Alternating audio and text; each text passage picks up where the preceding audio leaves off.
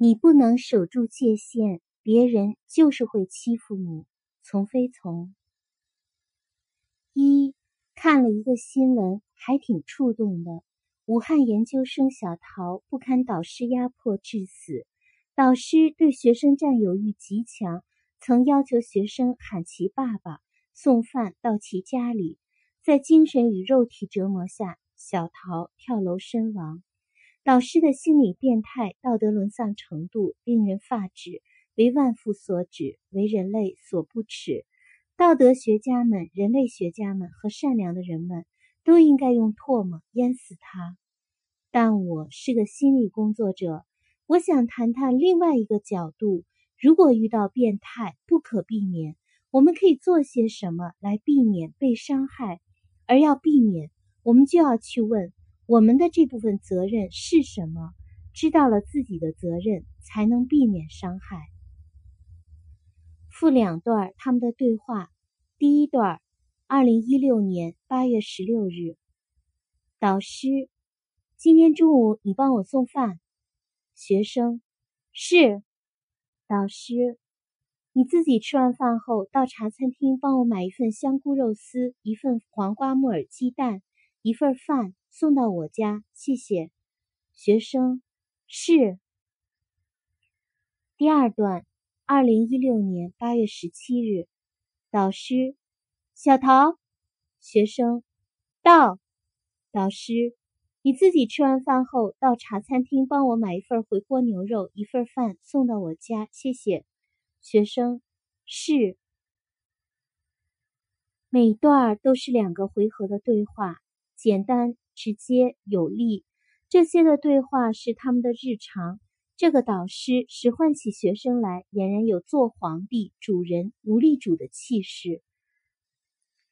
说实话，这里面除了恨外，还有嫉妒。这个导师豪爽，因为我假想了下，一开始当我对一个人提出一个不是很过分的要求的时候，他用“是”回答了我，并且加一个叹号，我会好感动。相处久了。第二次还是是加叹号，第三次还是，而且我一叫他，他就到加上叹号，几乎是秒回。时间久了，我会有什么感觉呢？我会觉得好满足，觉得我是神吧。我会依赖他，忍不住一次次去使唤他，一次次更过分，因为他是随叫随到的。积极热情的，全神贯注的，毫无怨言的。你说他有怨言？不知道啊，他没说过，也没表现过。所以某种程度上来说，导师是学生惯坏的。这就是一斗米养恩人，一担米养仇人。你总是无限制、无底线的满足人家，人能不把自己当神吗？小桃生前的和家人朋友微信截图里反复提到：“我真是苦啊，忍啊。”从学生的角度出发，我的问题就是：为什么要忍？为什么这么没有界限呢？送饭到家里去是一个学生该做的吗？一次两次是个礼貌，天天这样呢？为什么要把姿态放得这么低，仿似对方是个神呢？你这么能忍，不欺负你，欺负谁呢？人际关系的规律就是，你把他人当神久了，他人就会真的把自己当神了。二，这是个典型的没有界限的表现。没有界限的意思是，属于自己的利益不能争取，不属于自己的事情不能拒绝，习惯性的忍，再忍，还忍，一再退让，不停的被侵犯边界。直到自己退让到无法再退的底线，来一次大爆发。有的人会选择暴怒性反弹，有的人会选择默默离开，断绝关系。而小桃选择的，则是离开这个世界，得到一丝清净。这让我想到了我很多时候没有界限被人欺负的事儿。装修的时候，工人做的很糙，我就会要求这里整改，那里重做。我的要求其实并不过分，只是想维护我自己的利益。但是工人会觉得麻烦，就跟我讲道理不干，最后我就会选择退让，跟自己说凑合吧，或算了吧。结果就是我有了一个看起来很杀马特的家。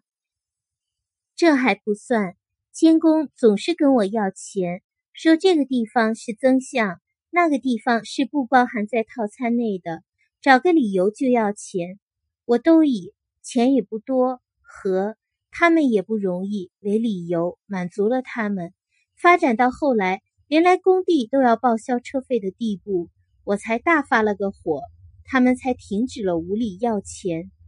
在健身房等地方被坑钱的就更多了，被借钱的经历也很多，以至于我朋友说，别人赚钱是为了生存，而你赚钱是为了被别人骗。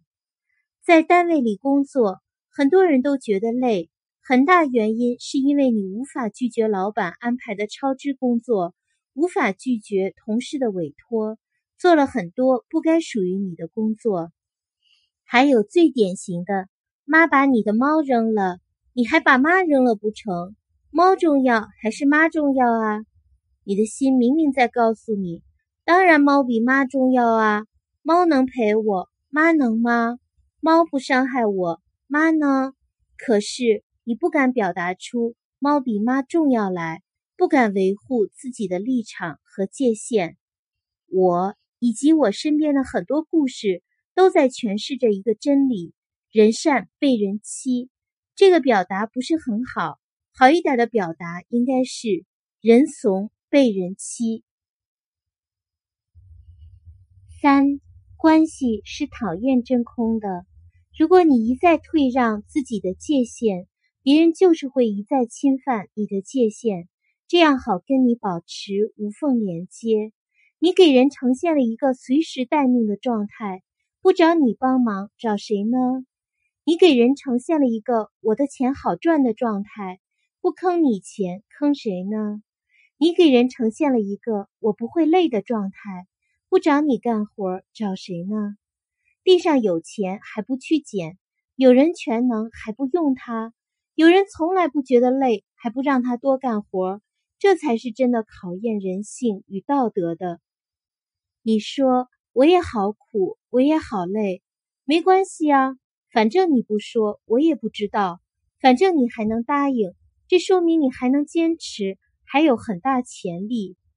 有时候为了忍得舒服点儿，为了让自己显得没那么脑残。人就使用合理化的防御机制来掩饰自己没有界限的行为，比如说，算了吧，忍忍吧，也没多大事儿，就这一次吧，人家也不容易，这本来也是我该做的事，我这是责任心。其实只不过是因为你没有办法说出我不想做。即使你不喜欢我拒绝，我也不想做；即使会让我付出代价，我也还是不想做。然后你就选择委屈自己去做了，这就是你不断突破自己的界限，不断给对方秀下限，不断告诉他们你是全能的、没底线的、任人使用的。所以其实不是别人欺负你，是你告诉了别人：“来吧。”我很好欺负的，潜意识的表达就是：我退一步，你就进一步，好不好？不要让我们之间有间隙。四忍的时候，人会有一个幻想，希望你能适可而止，见好就收。希望你满足这次，下次自动学会，不要再要求我。忍的逻辑是：人满足了，就不会再去要了。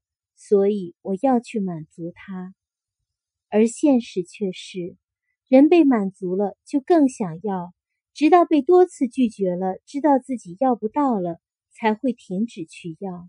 人满足了就不会再去要了，也是对的。但你得多大能力，能满足他婴儿般的贪婪的幻想？人为什么会贪婪？为什么会得寸进尺？因为人一旦有机会得到满足，就会退行。人的终极幻想就是：一直退回到婴儿期，重新满足婴儿期没有被满足的全能自恋。满足让人幸福，也让人退行。当你无限去满足一个人的时候，你就充当了一个无限满足他的妈妈，让他不断退行，退行到婴儿状态里。然后你又告诉他：“好吧，我现在无法满足你了。”然后对方就暴怒了，这残忍了点儿。所以说，导师的退行，退行到婴儿的贪婪，小桃是负有责任的。五忍并不是没有好处的，潜意识让你选择了忍，一定是在当下帮助你的。忍的好处有：一和谐。当你忍的那一刻，你体验到了和谐，避免了冲突，避免了别人失望。维持界限是有代价的，这个代价就是可能会让别人受伤，可能会引发别人攻击，可能会让自己失去对方，可能导致报复，让自己受伤，造成损失。如果你无法承受这个代价，那么忍就是最好的办法了。所以忍，只不过是你在满足自己对于和谐和不损失的需求而已。对方并没有这样的需求，所以只能你来为自己的需求买单了。忍可以换来短期关系的和谐。有些人欺负你一两次就离开了，他还没有走到你的底线就离开了。虽然你被欺负了，但是你们的关系表面上是和谐的啊。对于频繁交往的中长期关系，忍就不好使了，因为你终将会退到底线而无法再退，所以忍只能换来短期关系的和谐，对于长期关系只能换来大爆发。二不内疚，忍的第二个好处就是感觉到自己不是个坏人，是你在欺负我，而我在付出，我在包容你。我在迁就你，这说明我是个好人，是受害者。当我这么想的时候，你就是坏人了，你就是施害者了。所以无辜感可以把我放到安全的位置上，但是拒绝你就不一样了。拒绝你，我会感觉自己是个坏人，是施害者，我无法承担自己是个坏人的感觉。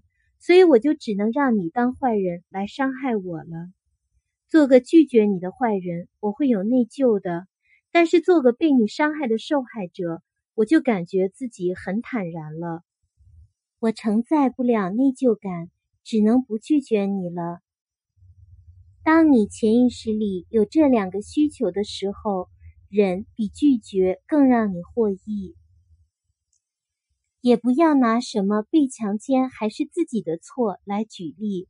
我并不是说导师没有错，我当然希望这个世界充满善良、尊重、和平。事实上，对错的归因有时候并没有多大的意义。我重复一遍，重点是：当我们无法改变他人，可以怎么保护自己？要人不欺负你，你可以尝试用语言、力量、姿态。等种种方式告诉对方你的底线、能力范围、职责范围、利益需求等。不要把过多的同情泛滥到关系里，不要那么喜欢牺牲自己满足别人，这是圣母病。要别人尊重你，首先你要尊重自己。尊重自己的方式就是我的需求也很重要。我是一个有原则的人。维护自己界限的过程会经历动荡、磨合、冲击，会让你产生不舒服，会让你产生巨大的自私感、坏人感、内疚感、恐惧感。这是个新的模式，不习惯的模式。被你拒绝的时候，他人也会产生各种不舒服的感觉，所以他人会对你有意见。但是你要相信，一个成年人。